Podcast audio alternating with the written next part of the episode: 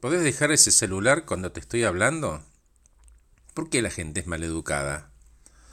A través de nuestras acciones todos los días estamos definiendo y dibujando quiénes somos. La forma que nos mostramos y tratamos a los demás dibuja realmente quiénes queremos ser. Respetamos, escuchamos y apreciamos o también ofendemos, ignoramos y excluimos. Con hechos decidimos de nuevo quiénes elegimos ser todos los días, con acciones. Cuando te hablo, ¿estás texteando en tu celular? Para algunos es normal y para otros es ofensivo. Capaz no tengo la intención, pero según lo reciba el otro, puede haber consecuencias. Uno de mis clientes me contó que su jefe decía cosas insultantes y delante de todo el equipo agarraba el trabajo de quien fuera, lo rompía en pedazos, lo tiraba al aire y decía esto es pésimo. Y frente a esa evidencia hubo desmotivación, pérdida de tiempo, falta de confianza y algunos incluso se fueron no lo merecían. ¿Y la empresa lo midió esto? Las empresas en general miden estas cosas, miden las, entre comillas, ventajas de tener jefes desenfocados. Y algunas dicen, no es para tanto, che, o demostrámelo. O el maltrato no afecta al desempeño, al contrario, lo estimula.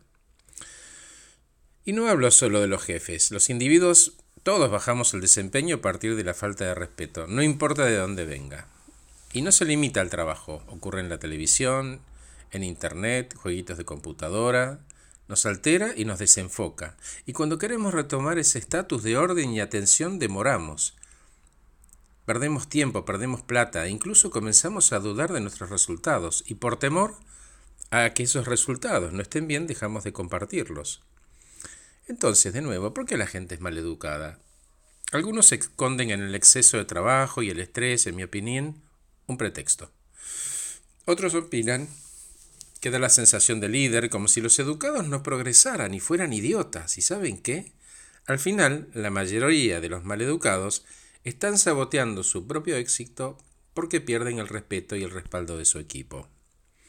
Se puede discutir y tener opiniones fuertes, discrepar, ser tener discusiones, siempre con respeto. Quienes, entre comillas, van de frente, cuidan al otro de la persona hablándole francamente. Al educado se le acerca a la gente porque tiene capacidad de diálogo. Es un líder sano. Todo nace de quién quiero ser. Si soy educado, motivo a otros. Todo arranca con mi primera decisión. Si soy cortés, es más probable que sea visto como un líder. Nos desempeñamos mejor y nos verán afectuosos y competentes. Les dejo algunas ideas. Pidan por favor, agradezcan más, compartan el mérito, escuchen con ganas, aléjense de la ironía y el sarcasmo, esas reuniones donde alguno agrega un bocadillo como para parecer gracioso y arranca la risa de algún trasnochado, pero no suma.